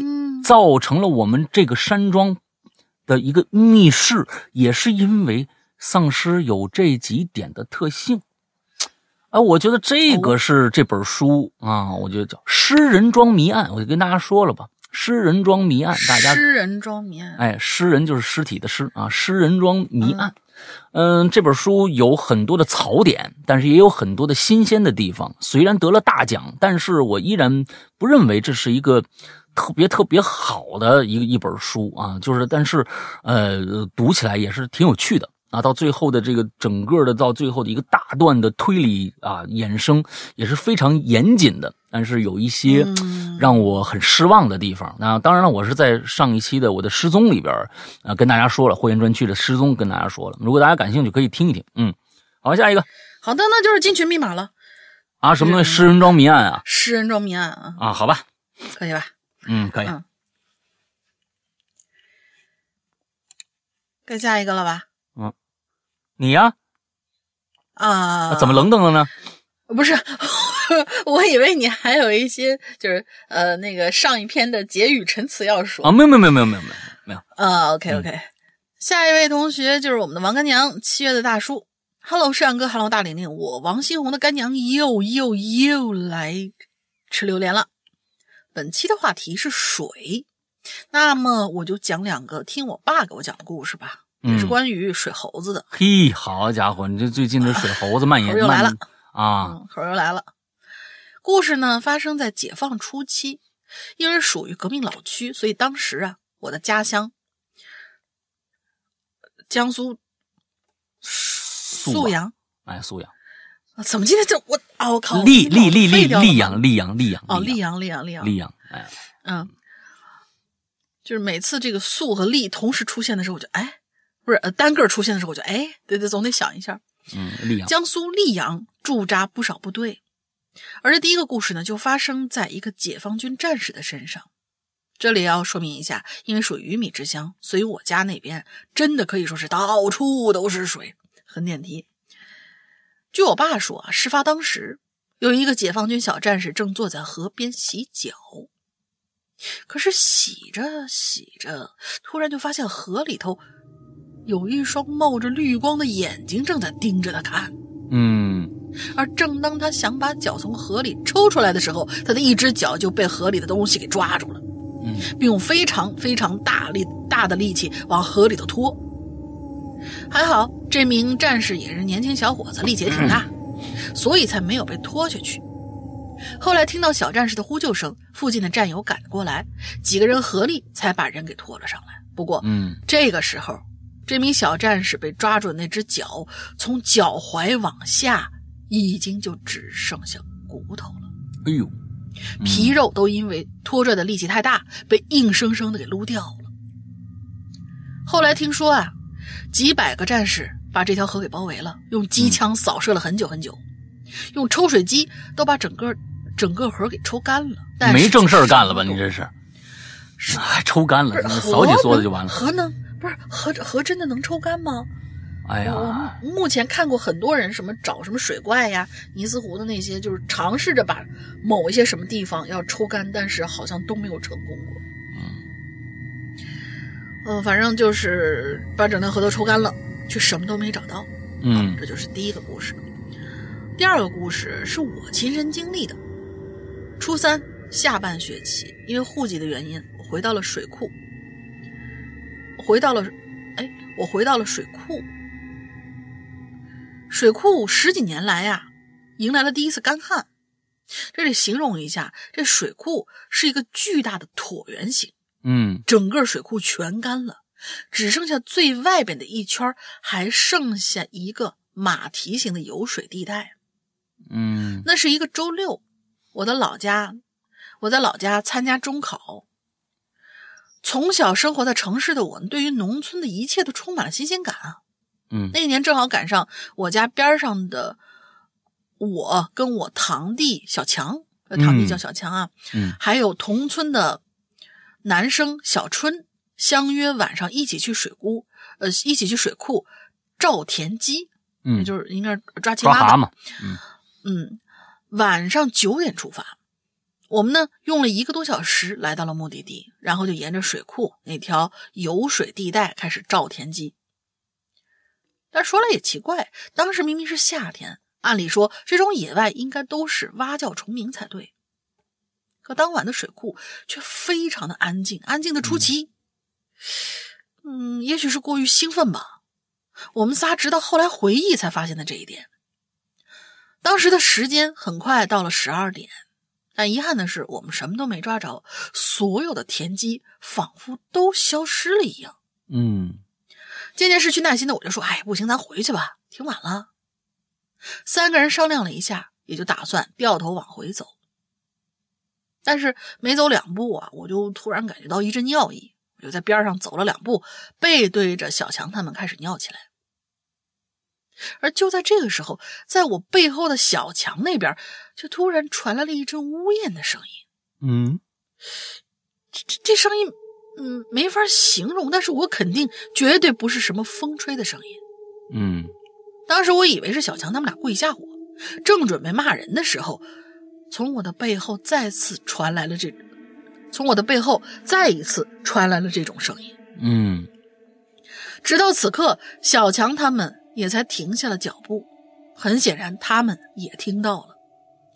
要说明一下啊，我们当时的位置呢是小强在前，小春居中，国走的最后。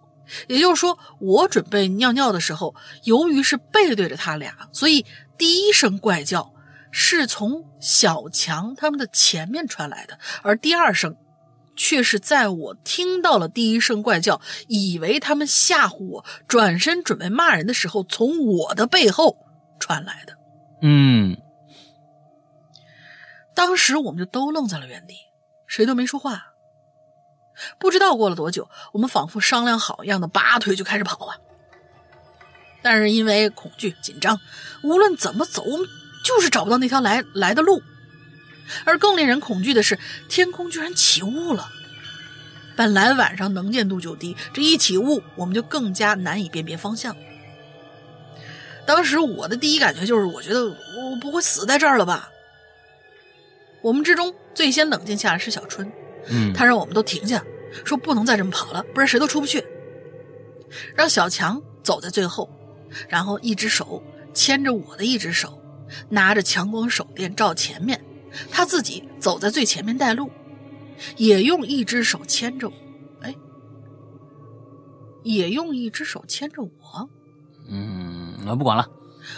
嗯，我们就这样手牵着手，慢慢的往前走。嗯终于在半夜三点钟，我们总算找到出去的路。嗯我跟我堂弟都没有回自己的家，而是来到了小春家里。我们也都没有睡觉，而在床上靠着墙坐了一晚上。但是，你们以为事情到此好像结束了，我们也以为，但事实上并没有。谁都没有想到啊！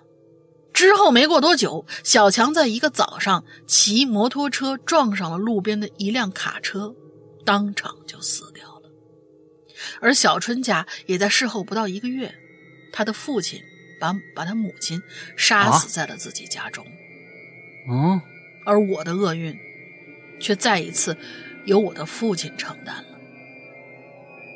在工地监工的时候，他被一辆十四吨的挖土机从下半身碾过。哎呦，万幸的是，一晚刚刚下过雨，那一晚刚刚下过雨，工地的泥土都是湿的。我老爸奇迹般的只是受了轻伤哎。呦，万幸哦，这个太恐怖了。哎呀，天哪，天哪，天哪，吓死人了！十四吨呐，我的妈呀，一吨我都受不了。哎，真希望另外一个世界的小强一切都好吧。最后祝山哥越来越帅，大玲玲越来越嗯，Hello 怪谈牛逼。哎呦，这个真的是到头来也没哦，这这这这还挺挺挺奇怪的，到头来也没能嗯解释那个呜呜的声音，因为看你刚才这个形容，我的第一反应是，因为你是背过去的，所以说嗯他们是在远离你朝前走，你从你后面听到的，而你转过身来准备骂他们，又从你的身后传来，我第一的感觉他是趴在你背上的，你知道吧？嗯嗯嗯然后你们又却又顺利的出来了，所以就是到头来也没弄清楚到底是什么东西在在在，然后又给你们带来这些厄运，嗯，真的是很奇怪的一件事儿。嗯嗯嗯嗯，关键我觉得这东西你要是硬要跟这件事情关联，好像能关联上，但是 哦，谁谁说的准呢？这种事情哦，真的是，嗯。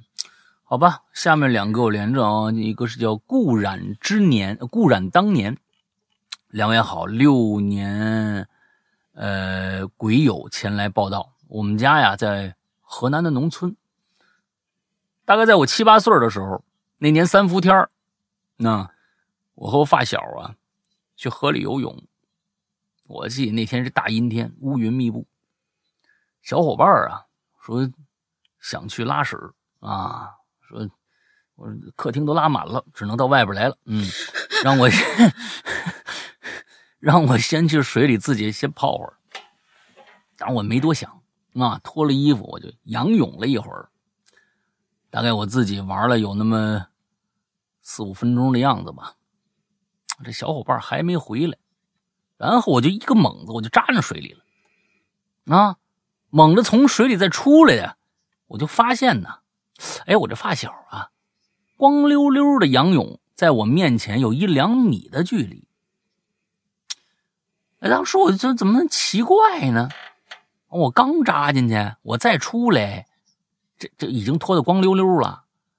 啊，他擦了没有啊？我这还游着呢，你这水这一个水一个水池子，啊，我还奇怪呢。刚想开口问他怎么回来这么快，突然啊，他就往下一沉，整个人就。进到水里边去了，当时我吓坏了啊，连忙游过去想把他拉出来，可是怎么拉都拉不上来。这个时候啊，天气啊就开始下雨了。三伏天啊，突然下雨也不奇怪。我当时心里想着，我说赶紧找大人吧，就赶紧上岸穿衣服，边哭边跑。突然撞着一个人，我一看，这他妈不是我发小吗？我赶紧问你他妈狗日去哪儿了啊？拉什么拉拉这么长时间呢？啊！我发发发发小不好意思说说刚才呀、啊，哎呀，这个啊还在茅坑拉屎啊，然后啊就听着自己自己妈妈呀叫他买东西去啊，买了东西送回家再回来找的他。我说，他说你你怎么了？你怎么哭什么呀？啊，你哭什么呀？听着这话呀，我当时就开始感到恐怖了，但是又有点心虚，呃，不是这个开心。我觉得这发起码发小没事儿。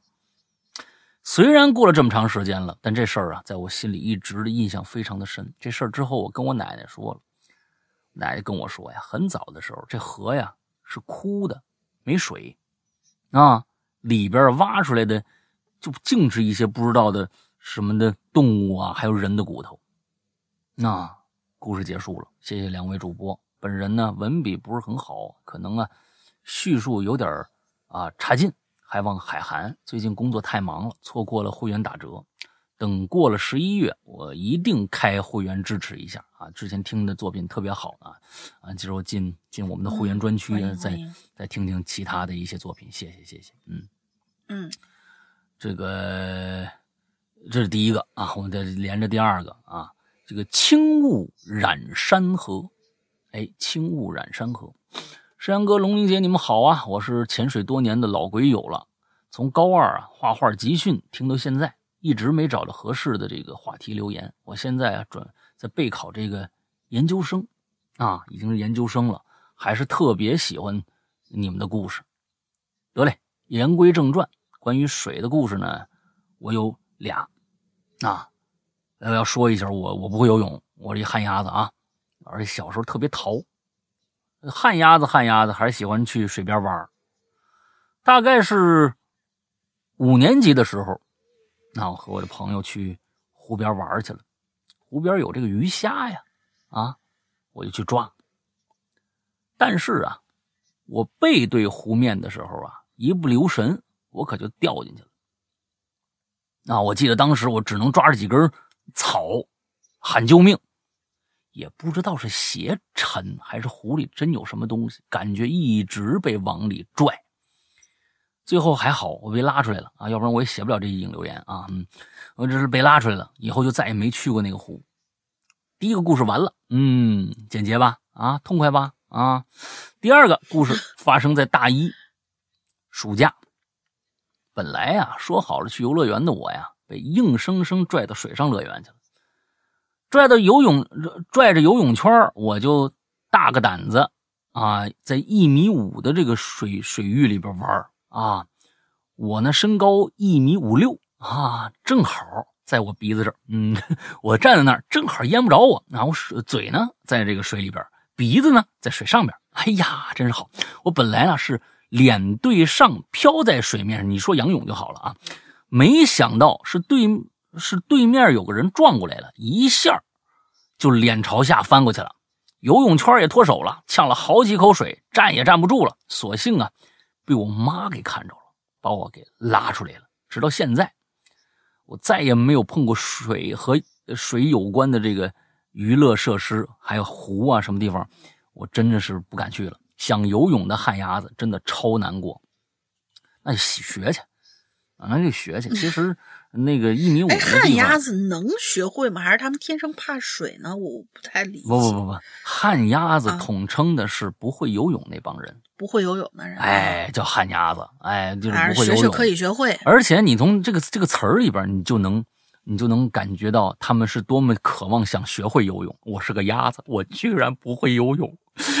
我太丢人了！你就所以他叫旱鸭子，对这种人统称啊，哎，想游泳的旱鸭子，那就学学学学啊。这个这个这个东西其实不难，有有时候就是克，其实不难，对，啊，克克服这个恐惧心就行了。其实最好游的泳啊是什么泳啊？就是仰泳，只要你胆子大。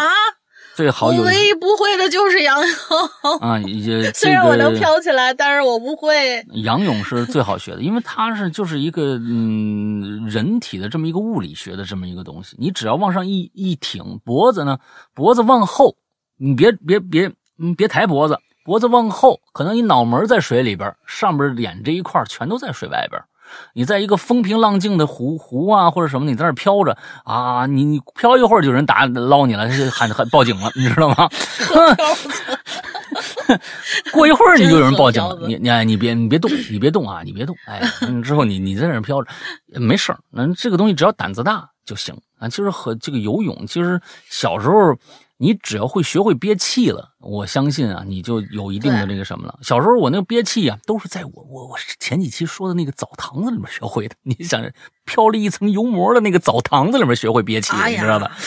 哎我不喝啊，不喝我是在洗脸盆里，然后我一仰泳，我就觉得我的鼻子里要往进灌水，啊！你那是你我恐惧。那是你的恐惧。其实不会，其实不会。你但凡有一个，嗯比如说你想学仰泳，只要有一个人在下面拖着你的腰，你先仰起来了，在在上面扶住了之后，脖子往后，千万别抬头，往后仰。之后给你往那后面人一一松手，往那一一放，你自然就浮在那儿了。你去海里边努力的露出水面，啊，你去海里边更容易浮。啊，去海里边更容易浮。你不是说吗？啊过去叫什么死海啊？那个死海，因为它那个那个那个盐分非常的大啊，盐分非常的大，所以就是听说在那上面，你躺在水上看书都成啊。这是一个我不知道你们这这这个这个是一个奇闻还是夸张的说法啊。但是你看海里边更容易浮，它的浮力更高啊。哎，对，完了之后，对大家想游泳的可以去试一下。当然了，最开始一定要有专业的人在你身边啊。嗯，来吧，下下两个你就今天结束了。嗯，好，下面这个叫带着兔子去喝酒，其实就是我们扣肉君。石阳哥大玲玲哈喽呀，我回来啦！在这百无聊赖的隔离之中，我终于有时间来给咱们提供一块榴莲啦。前两个礼拜刚刚和梅菜君啊，那个扣肉君新婚啊，恭喜、恭喜他们梅菜扣肉终于在一起了。对，和梅菜君去海南度完蜜月，刚好就赶上这期水的主题，那我就来说说这次去海南关于大海的事儿吧。嗯我们这次去海南吧，和之前印象中蓝天白云、海风拂面的海南有很大不一样。哎，虽然都是海风，但是这次属于大耳刮子呼脸上的那种效果。我们到的时候啊，一个台风刚刚走，哦下个台风还在路上。啊，正巧有那么两个大晴天儿，我嗯们俩呢就赶紧租着敞篷，准备去海边开车兜兜风，嗯，顺便去海里玩一玩，吃吃海鲜什么。哎，就你这两句话连起来读，就是扎到海里面就是为了去吃海鲜，嗯 就是直接吃那个刺身了。我们俩那天去的是一个叫椰兰湾的海岸，听说过，应该属于三亚湾。嗯我们住的是亚龙湾，所以这路途啊还比较远。嗯一路上俩人兴致满满，甚至觉得应该还能潜潜水吧。嗯但是呢，到了才发现现实总是很骨感。嗯这这我们俩有点懵啊，抬头看看蓝天，低头看看一人高的那浪啊，再看看自己的游泳圈和泳镜儿。呃，我们俩默默的就去厕所换上了平时的衣服。哦，没办法，我们也不敢跟大海较劲，哎，好，就在海边啊，就这么走了走啊，玩了会儿沙子，准备去第一市场买海鲜吃。地道就应该去那儿吃。嗯嗯，停车的位置呢是在那片海滩的上面，需要走一段台阶才能下到海滩。我们俩停车的车头方向是冲着大海的。到了车上，费了半天劲儿，把脚上的沙子什么的清理干净，打开敞篷，美美的准备开车。而就在这个时候，我就瞥见距离海岸线目测也就二十来米的地方有个小嗯黑点儿。哦，因为距离太远了，实在看不清是那种海上的浮漂还是人。当时心里有点犯嘀咕。刚才我们俩下去那片沙滩上的时候，没有人呢，连卖东西的小商小贩都没有。想到这儿，我觉得，哎，不行，我得下去看看，万一是个人，这么大浪，出点事儿怎么办？好，都没人能发现得了。果然是医者仁心啊！嗯嗯嗯嗯，于是我就赶赶紧跟梅菜两个人又跑了下去。嗯到了海岸线，我看到那儿确确实实是个人，嗯，并且目测他应该一直在挣扎。哎呦，嗯，我本人呢还是比较会游泳的，也有 A O W 潜水证，嗯但是在那个大浪的状态之下，我还是要确认离离岸流的位置的。嗯嗯嗯嗯要是贸然下水，别说那大哥了，可能我们俩一块儿喂鲨鱼。嗯啊，在确认的过程当中，我向那个海里的大哥喊话，确认他肯定是处于溺水的状态。梅菜这时候在旁边打幺二零，我就抱着救生圈往那个海里头跑。这个时候，可能是我喊话的声音呐，被岸上的人听到了，呼呼啦啦一下就下来四五个。这几个人我都不知道是从哪冒出来的，看样子应该是海南本地的。嗯边跑还边冲我喊，让我千万不要下水啊！嗯跑到这边以后，我发现他们拿的救生圈上面都绑了绳子的。嗯，那几个小伙子身手确实很利落，没几分钟就把那大哥给救上来了。哎上来之后，几个小伙子神情明显放松，在聊天之中，我们了解到啊，他们都是自发性在海边就这么待着。嗯但是那个大哥下海，他们当时真是没看见，因为这个海岸线是禁止下海游泳的。嗯嗯嗯，不仅有离岸流，下面的沙子还有断层，嗯就是在海里这一步还是能踩到沙子，但这一步能踩到沙子，但是下一步就是好几米深的海。嗯海滩的情况，海滩的情况是非常复杂的，不了解的人贸然下海的话，很容易会出现危险。嗯更别提那天有那么大的浪。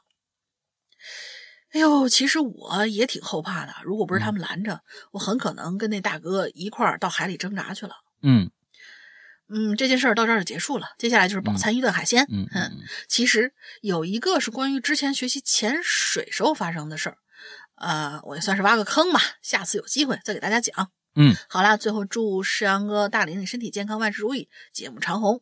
哎，这个哦扣扣肉是很理智、挺好玩很理智的一个啊人。。扣肉作为医生啊来说呢，这个就是哎还挺哏儿，人天津人啊。上次嗯大家都没有听到那个故事啊，我们这一直抻着呢啊，就是我们的这个呃这个中元节的鬼王大赛，中元节都多长时间了？鬼王大赛都已经办过去多长时间了？哎，他们的录音我一直没给你们听啊，一直没给你们听。扣扣扣肉啊，这个里面有一个 非常有趣的故事啊，跟这个一裤子有关系 啊，哈哈，跟一裤子有关系，挺挺好玩的一个故事。确实，确实是这个这个海海滩啊，海南那边的海啊，这个我觉得近年来通过这个寇肉君的这个描述啊，我觉得管理上是加强了，确实是加强了。这海嗯海边还真是有几个人在这待着啊，嗯，不让人下海去。嗯，我我曾经在故事咱们的节目里面说过好几次，就是我爸过去的同事的孩子。啊，辛辛苦苦养了养大了，完了之后十八岁考上大学了，大大大一带着同学回海南玩，就是去三亚。那时候管理肯定不行，我估计那个海岸也没什么人，四几个孩子一共六七个人啊，四五个人还是六七个人，拉手拉手往海里走，忽然啪一下就没了，就是断层，就是突然那个暗流哗一下的就就底下就空了，浪也大，一下就卷走了，死了好像两个还是三个。当时有几个活着包括我这个我爸同学的这个我爸这个同事的这个儿子也没了。哎呦，真真的，大家千万别啊，千万别看那个美国的那些那些浪漫啊，就是就是就韩国也好，浪漫的那些爱情片儿在看再一望啊，一个非常美丽的一个沙滩，就他们俩人儿啊，就他们俩人在那儿嬉戏追逐，又在海里边啊，各种各样的搂搂抱抱、亲亲热热，这种东西不可信。首先啊，我跟你嗯说啊，只要是那种野摊子，你们尽量少下下少下海。啊，野摊子尽量少下海，因为那个东西真的就是有，就说不定啪就跟悬崖似的，有的有的地方下面就是空的，而且那沙子上面是浮的。你看这有沙子吧，你一脚踩进去几米深，是啪就陷进去了，就是流沙，嗯哎，就是啪你就进去了。千万别学别看他们那个人越多越安全啊，下饺子，那你你下去跟人热闹热闹没问题。啊，你你这个嗯真的是、真的是，呃，有说起这个的管理这个问题，别为了拍一个浪漫的空镜，哎然后俩人，哎，这地方没人，我们过去啊完了完了。对对对对对，嗯我我说起这个管理问题啊，我是觉得其实海南对自然管理这几年稍微上去一点了。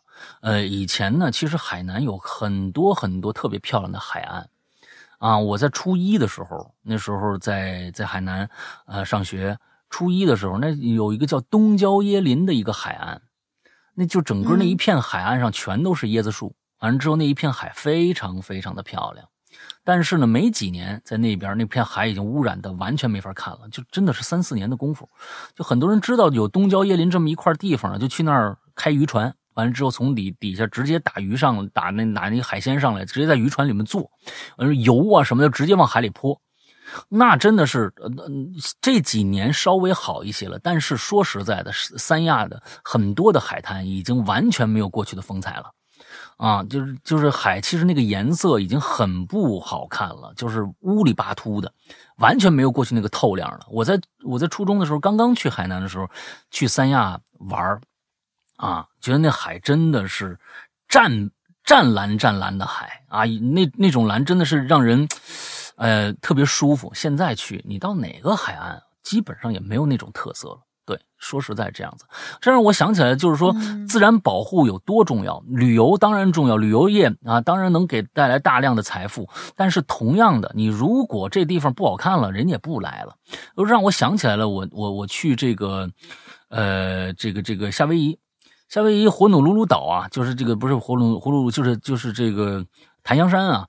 呃，它有一个有一个旁边有一个 Diamond Head，叫钻石头，底下呢有一个 Dinosaur，呃，就是一个恐龙湾，因为那个恐龙它那个湾啊，特别像一只恐龙的手手掌踩下去的那样的一个东西，所以叫恐龙湾。旁边是一个死火山，叫 Diamond Head，就是钻石头那么一个死火山。那个地方每天。迎接也是迎接各种各样来自全世界的人进去，就是就是在那个海滩上呃玩啊什么的。但是他们有一个特别恐怖的一个呃一个就是安全措施，就是你进去以后先看介绍片进去以后呢给你放一个介绍片看，就是说我们的恐龙湾历史有多悠久，这儿的风景多么漂亮。因为我们这是一个浅层湾，所以呢你进去以后你是被你这个地方是不能游泳的，你进去以后你可以浮潜，但是呢，这因为它全都是浅层的珊瑚，各种各样的珊瑚，这些珊瑚呢，小珊瑚、大珊瑚，一个一厘米的珊瑚可能就要形成的时间就是就是呃多少万年，一厘米的珊瑚在这里边有很多很多漂亮的珊瑚，第一个绝对不能拿，拿就犯法。连沙沙滩上的沙子都不能拿，你拿走我们就抓你。这是第一点。第二点，进去之前必须好像是要洗洗澡，而洗澡绝对不能用任何的护手霜、沐浴露、沐浴露、护手霜。但是我们害怕你脸上、身上有这些东西，所以你必须进去冲澡，把这些所有的妆全都卸了，你才能进这个里边，要不然你就别进去。啊，要不然你就别进去。所以他们对环境保护真的是到达了一个一个极致的一个状态，就是说那那片海滩能保持的那么好，真的是你你你在浮潜，你往低头一看，就是有的时候其实差差差不多有一米深的，一米多深了，阳光照进去以后清澈见底，真的那就是因为人其实和自然是可以互通的，只不过嗯，是我们带来了更多的一些啊一些。大自然其实原来没有的东西，比如化妆品这种东西、化学的东西，那些东西只要污染了珊瑚，这个珊瑚有可能就变黑，就就死掉了；变白就死掉了，那就死掉了。所以他们保护的很好。所以在这边这些东西都需要成本维护。那这他们既然要做这个生意，他们维护这个也是理所应当的。像其实三亚这一块我们还在不不停的开发各种各样的岛，啊，完了之后，呃，那个岛过去过一段时间也就，哎，也就脏了。这种环境维护真的是对于旅游城市来说是一个重中之重的一个事儿啊！我是亲眼看到了三亚的一一系列的海滩的沉沦啊！这个这个东西真的是没办法，人一多了，啊，真的是没办法，就除非你加大力度管理。对，嗯，好吧，今今天咱们最后一个小故事。啊，这个彩虹屁吧？啊，最后一个彩虹屁也挺好啊。最后一个彩虹屁，这这我我我来吧。嗯，北梦木兮，嗯，帅气阳光正能量，帅的无法用言语形容的山哥好。嗯嗯嗯嗯，咱们你就念吧，有什么不好意思的？没有没有没有，可爱活泼。我不是我总总觉得就是这种，我一一直从来就觉得，类似于像这样的话，然后用来形容自己，从自己嘴巴里念出来，是一个很很很恶心的事情。你有 什么恶心的？泼，嗯，就很恶心。要不然我读。美丽，帅气阳光、啊正能量、帅的无法用言语形容的世阳哥。好，你看我都本来就是嘛，怎么着了啊？来来来，你先，你来下下下下，你接着接着念，嗯，啊，你接着来啊你刚才那段我读了。啊！对对对，呃，行行行，算了啊，可爱、活泼、美丽动人，美到无法用言语形容的龙玲姐，好，我是西西啊，啊，我没啥故事，就是彩虹屁一波。等到合适的话题，我再留言吧。祝怪谈越办越好，越来越怪，人气到达顶尖儿。也祝山哥帅到千言万语也难尽。祝龙玲姐，嗯，拜拜。千言万语更难尽啊！对对对对对，就是就是到了极致的时候，就是就是另外一件事情了啊！这个就是人丑到一定程度和漂亮到一定程度，这两个人其实形容词是一样的。我跟你说哈、这两个形容词是一样，就跟这个刀尖儿一样，哎，从刀刀的底端一直往刀尖儿走，完了之后到了刀尖往那边翻了，可就是刀背儿了。哎，刀尖和刀背儿在那个顶尖的时候是汇合的，但是那真的是最厉害的那个那个那个地方。所以呢，其实人漂亮到顶极致和人丑到极致都是一样的。我跟你们说，嗯，所以这个这个这个东西啊，我们有用哲理的一哎呀，我。们用辩证法来来看这个是个是个漂亮与否啊这件事情。哎呀，这个漂亮其实啊，嗯呃，我觉得我觉得什么东西最最最厉害？其实大家有很多很多的时候能够看到一些在电视里边能看到一些东西，比如明星也好，或者怎么着也好。不管是现在最火的明星，你看他刚刚上大学那个样子，你就觉得那是个村村子里面出来的人。哎，他长得差不多，甚至比现在还年轻。为什么他没现在帅呢？自信。自信的人最美丽。哦，哎，自信的人最美丽。有些时候我们看到外边有一些，比如说，呃，很多的时候，嗯，一些特别胖的一个一一些人啊，比如说像什么过去的那个香港的肥肥呀、什么之类的，你看他，他也是很美丽的。那他是因为他自嗯，信我就可喜欢贾玲了。啊，贾玲对不对？贾玲，嗯，这些都是非常非常自信的人。你拿我的胖说事儿吗？我我比你还要说事儿，但是我会让你说，我我说的这个事儿，并不会让你觉得我因为胖，我会觉得我我我低人一等。哎，他非常能拿自己的胖来开玩笑，但是一点都不低级，还能表现他他的自信，你会更爱这个人。所以这个东西啊，自信是最重要的。啊，比比什么我漂不漂亮？有一些人，我天哪，整容花了几十万、几百万还自卑，这些人呢也就这样了，啊，也就这样了，没没没戏。你让他出去啊，光鲜亮丽去，我相信他也光鲜不到亮丽不到哪儿去，因为可能一句话就让能把他打到低谷去。就说哟，啊，旁边有人说哟，你这鼻子整的吧？啊，他立马就完了。啊，所以就是说，这个这个长相、啊哦，我现在知道了，有好多那些女明星，别人说她你是不是整的要怎么样，你又去医院鉴定了，又晒自己的自拍了、啊什么之类的，啊是因为不自信吧？呃，我觉得嗯，这个东西很重要，自信是非常重要的。那个样子爹娘给的，我相信啊，微整可以，我接受，微整我接受。但是呢，大整，嗯你就是你啊你爸你爸妈都不认识你了，那我觉得也没什么必要。我是觉得人就活一个精气神儿。这个很重要，精气神儿非嗯常重要。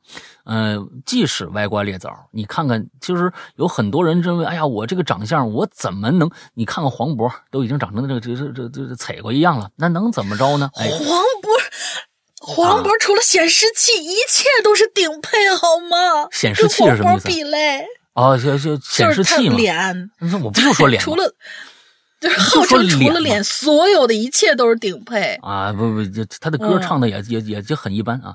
完了之后，这个我是觉得就是、嗯、你们这种自信就好不，要这个样子。我觉得自信就好，这个自信真的是是一个一个嗯，不能呃一一下子靠外界力量学来的，那是一个自修的一个过程，真的，那是一个自修的过程。我觉得自我修行很重要啊，有很多人嗯也、也其实你说那个叫王千源啊，现在很多人喜欢他，王千源我也特别喜欢这个人啊。你说那个张译，你说张译啊，你说你说他们帅吗？他们不帅啊。我一直就觉得张宇挺帅的。所以那是因为他们的精气神到那个地方了啊。很多你说，那你你说，如果说嗯那个呃精气神到不了，他你说他是一民工，你也信，他能把自己塑造成一个民工，你也信。但是那个人是是你们觉得喜欢的人吗？并不是，并不是。所以是精气神太重要了，还有自身的修为，全都不是别人给你的，是你自己拿来的。这时候才是最美丽的、最动人的啊，最能能打动别人的一一刻。嗯，过去不是有一个潇洒哥吗？啊，是一要饭的，对不对？最近还有一个那个最好玩的事儿，这简直是我是觉得太有意思了。这几天那个那个四川和西藏打起来那事儿，你们知道吗？啊，因为一一男孩儿啊，嗯，哎那个啊，小丁儿啊啊，对对对对，叫丁什么呀？那那那孩子我这啊，我是我也觉得是真的扎是西丁真，嗯哎，那那那孩子也真的是，这真可怜啊，真可怜。你说人家人家长得帅怎么了？就被你们拍一个这个，完了之后拿着说事儿，哎呀，我就觉得就挺可怜的一个孩子啊。但是嗯人那个笑容啊，确实是让你觉得，哎呀，你怎么那么的灿烂，这么的美好哈、你再这么整的话，干净，关键是啊很干净。你再这么把这么一个干净的孩子，可就整的越来越不干净了啊！这是政府啊，就是为了为了自己的这些事儿，也是。你要是真不说，我也他觉得他是西藏的。虽然我刚从甘孜回来，和西藏呃西藏藏民、四川藏民的都是都是藏民，就是他不不不了解的，就是对对地理这些地方不敏感的这些人是是容易弄错。那当然就是一个民族分分居两边两个地方，肯定容易弄错。我从我刚从理塘回来，我刚从哎甘甘孜那边理塘回来。那理塘再往前开就是这个稻城亚丁了，再开两个小时就到哦稻稻城了，啊，两三个小时到到稻城了。所以我刚从那儿回来啊，就是我我那那地方确实跟西藏没有什么区别，我可以真的这么这么说，真的很漂亮。你们如果是想想去玩，其实西藏的甘孜地区啊，往西走，跟跟西藏接壤那一块景色真的很漂亮。啊这是我我是觉得我这是去过的人啊，是说实在的，就是说，嗯，就是我是觉得，嗯，四川发发言，我觉得没什么问题。但是呢，这个西藏的这个文化宣传部啊，什么这个那个的，趁火打劫，你们那儿有宗教信仰的，你知道吗？啊，你们趁火打劫这件事情显得非常非常的，我觉得拙劣啊，我觉得挺拙劣的。而且剩下的一些省份也看也开始才加入到这个大军来，我觉得真的是够无聊，你们简直俗到了俗到了不能忍的一个地步啊！那真的是还打起来，打起来这事儿我真不知道，我只是单纯的就是嗯那天就是每天骂战啊，这样的一个小小哥哥还还挺挺嗯挺好看。